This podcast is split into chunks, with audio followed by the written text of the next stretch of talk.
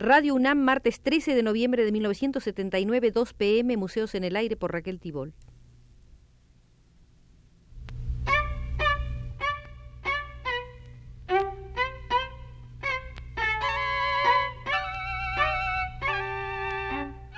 Museos en el Aire.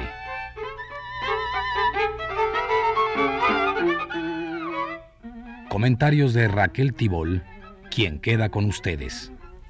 Dentro de las peculiares condiciones de un gobierno militar paternalista, declarado enemigo de la democracia y de la libertad de expresión, en la República Argentina se da en estos momentos una muy variada producción plástica. Recientemente estuve en Buenos Aires y recogí catálogos y folletos como para organizar desde aquí un museo del arte actual argentino. Comencemos por lo geométrico, según apreciación de Carlos Espartaco. El arte geométrico, el de la proporción y el ritmo, no siempre ha encontrado en su trayecto un lugar favorable en la Argentina. Ni el esfuerzo especulativo ni la búsqueda de una forma pura han alcanzado, en Argentina, ese grado de rigor que caracteriza a Mondrian o el radicalismo de Malevich. Por otra parte, no es asombroso que el arte moderno argentino haya sido muy sensible a la mayoría de las grandes ideas que habían marcado al siglo XX, a posteriori del expresionismo, el cubismo y el futurismo hasta el surrealismo, y que Buenos Aires fuera antes y durante la Segunda Guerra Mundial uno de los centros más activos en Latinoamérica. Sintéticamente se podría decir que los grandes movimientos colectivos europeos que han dejado sus trazas en el arte de la geometría argentina son el constructivismo, el stil holandés y el Bauhaus de Weimar. Pero esas fuentes de investigación formales nuevas no encontraron un eco durable en la Argentina. La influencia de estos movimientos solamente se ha manifestado en una parte de la arquitectura moderna y en los escritos teóricos o textos literarios publicados en las revistas de vanguardia. Todos esos hechos parecen apuntalar la opinión generalmente admitida en la Argentina que en un país impregnado de tradiciones románticas equilibradas por fuertes tendencias realistas, las búsquedas racionales del arte geométrico deben ser consideradas como una anomalía, o mejor dicho, como un producto de importación cosmopolita. Esta opinión corriente explica también los criterios de apreciación de toda una parte de las obras de arte contemporáneas. A pesar de esa afirmación, el arte geométrico fija su domicilio real en el medio argentino y se puede afirmar que se desarrolla y constituye en uno de los elementos más activos de la vida de las artes en Buenos Aires, como también en el resto del país.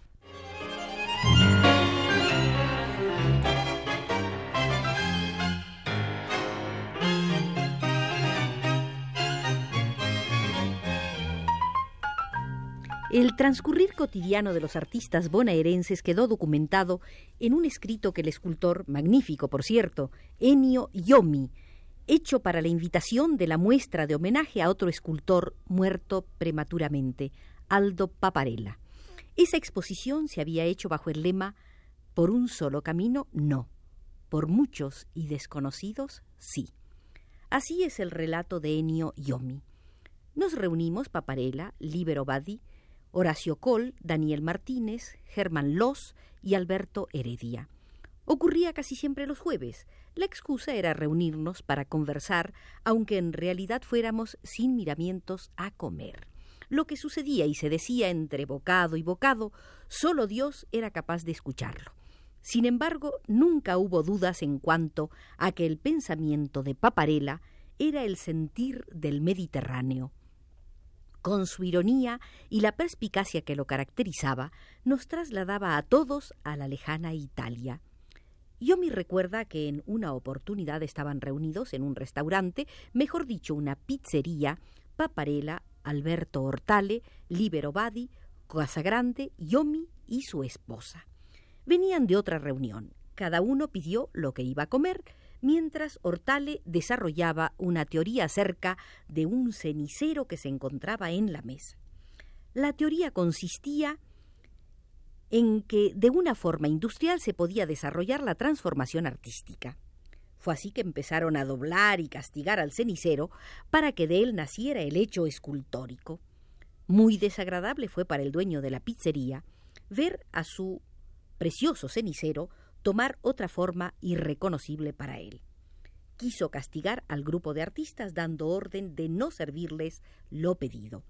Mayor equivocación no pudo haber cometido, ya que al negarles la sustancia de una buena pizza, los encendió más. Como se defendieran, amenazó con llamar a la policía. Al ver lo que ocurría, Libero Badi tomó la palabra y desarrolló su personal teoría de lo siniestro. Dirigiéndose al dueño de la pizzería, le explicó el fenómeno de lo siniestro, la transformación de un hecho industrial en hecho escultórico. Como es de imaginar, la cosa no funcionaba, pero sí empeoraba, a tal punto que el buen señor ya tenía en sus manos el teléfono para llamar a la institución del orden. Fue entonces que Badi recurrió a su tarjeta de académico, equivalente a funcionario de las artes, cargo al que accedería poco después el propio Ennio Yomi. Con gran mesura, Libero Badi le explicó al dueño de la pizzería que él era un académico de las bellísimas artes y que su cenicero sufriría una transformación. De un cenicero nacería una escultura que le sería obsequiada. En medio de toda esa confusión, una voz desde muy atrás, la de Paparela, le decía a Badi que se callara, que prefería su silencio a dormir esa noche en el calabozo.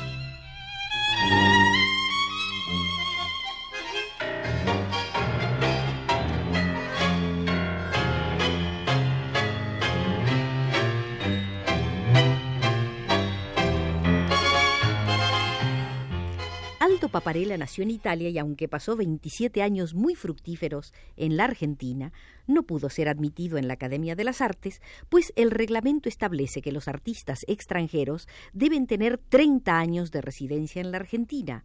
Al morir Paparella, su amigo Ennio Yomi dejó de concurrir a la Academia durante un año, pues según dijo, es más sensible morir por el arte que simplemente morir como funcionario del arte.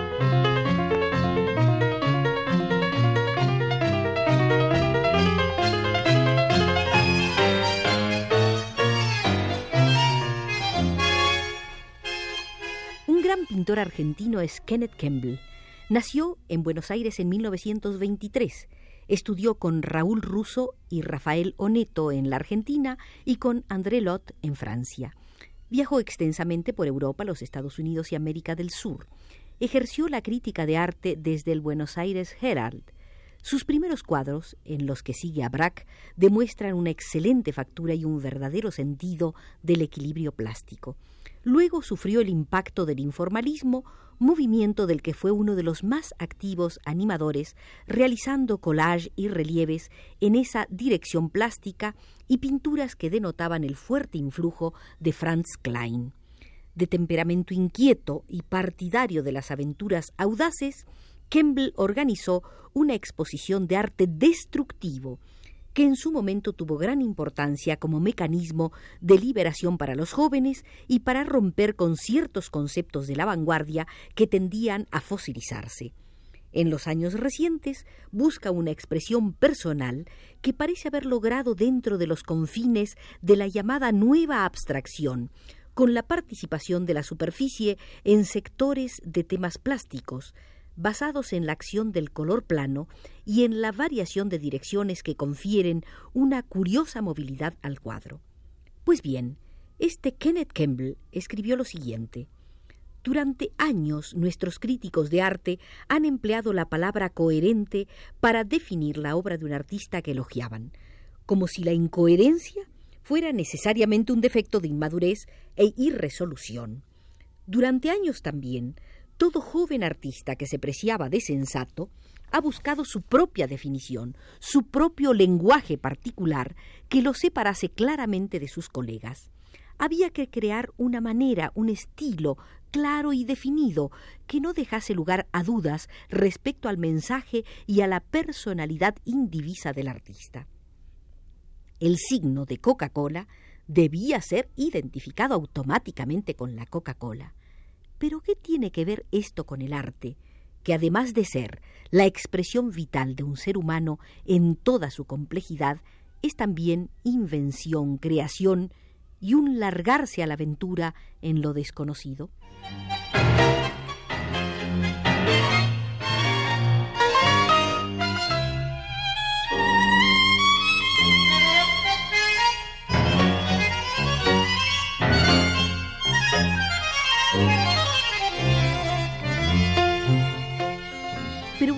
Con el inquieto e inteligente Eño Yomi, gran valor de la escultura argentina contemporánea. Él dice que en la Argentina de hoy el arte es como un producto. Cuanto más diseño tiene el envase, menos profundidad de contenido observaremos. Es que actualmente lo que importa en el arte es el sello de la técnica, y cuanto más se desarrolle la idea del diseño, menos libertad habrá para el artista. Esto porque la actual estructura obedece al gusto, predica un arte sin problemas. No hay dudas de que los verdaderos artistas se mantendrán y seguirán fieles en su aventura hacia la creación y lo desconocido. Por este motivo y por tener los sentimientos que el arte necesita, muchos pasarán frente a esta civilizada sociedad como los locos. Felizmente, gracias a esas locuras, de vez en cuando correrá un poco de aire limpio y penetración. Pero insisto, dice Yomi, en general, actualmente, el artista es pequeño, diminuto en su concepción, solo desarrolla una obra de gusto, y lo gustoso es precisamente para gustar y no para pensar. Y lo que es gustoso por lógica es para ser vendido sin problemas, si es posible que se asemeje a una barra de chocolate. No estoy contra la pintura de caballete, pero sí sé que estoy a favor de esos sentimientos de grandeza que hoy faltan en el arte, y faltan, es sabido, porque muchos artistas viven de sus obras, otros se desesperan por hacerlo y otros se arrodillan frente al jurado para obtener la limosna del premio, jurado que decide si tal o cual artista entra a funcionar en la moda del arte. Pero la realidad es que el arte está allí y solo es necesario comprenderlo y desarrollarlo. Como pago recibiremos la alegría de la libertad para crear y del poder para intervenir en nuestro entorno. Lo contrario, quedarse en el entorno y solo en él, sería como ver cosas, y resulta insoportable ver cosas. Es tan tonto.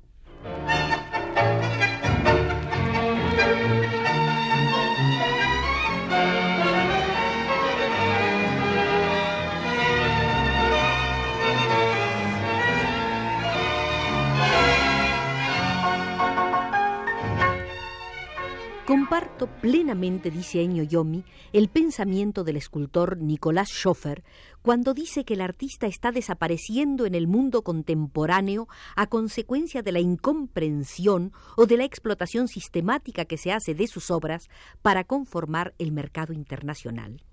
Este es el trabajo de hormiga que realizan los marchands en los grandes centros de arte. Aquí es bueno llamarlos simplemente galeristas es sabido que ningún artista nuestro supo aportar un interés intelectual comparable al de Torres García. Desde el Uruguay, desde un pequeño país, Torres García pudo ser reconocido internacionalmente debido a su capacidad para percibir un nuevo arte y para jugarse por ese nuevo sentido. Los artistas de Buenos Aires de la misma generación se conformaron con un arte gustoso y conservador. Sirve la reflexión. Para ser reconocido en el mundo del arte se debe entregar casi la propia vida. Y las emociones no se entregan como café instantáneo. La actitud de Torres García no tiene muchos seguidores, especialmente en la escultura donde la nueva generación es prácticamente nula. Para poder apreciar la escultura moderna hay que recurrir todavía a los artistas ya maduros y convencidos de ser revolucionarios, es como ese lema de que Gardel canta cada día mejor, vigente como tradición popular, pero negativo para la creación.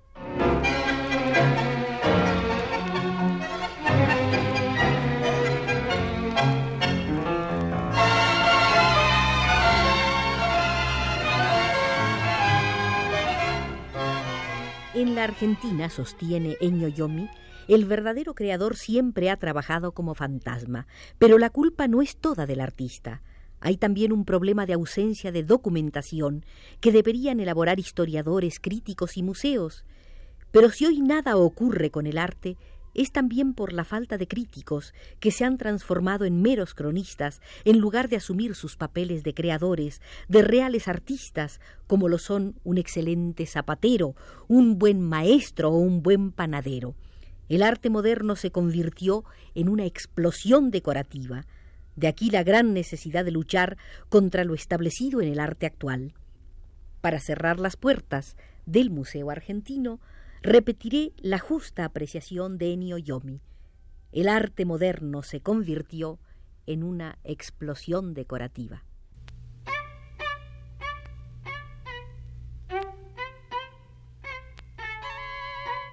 Museos en el aire.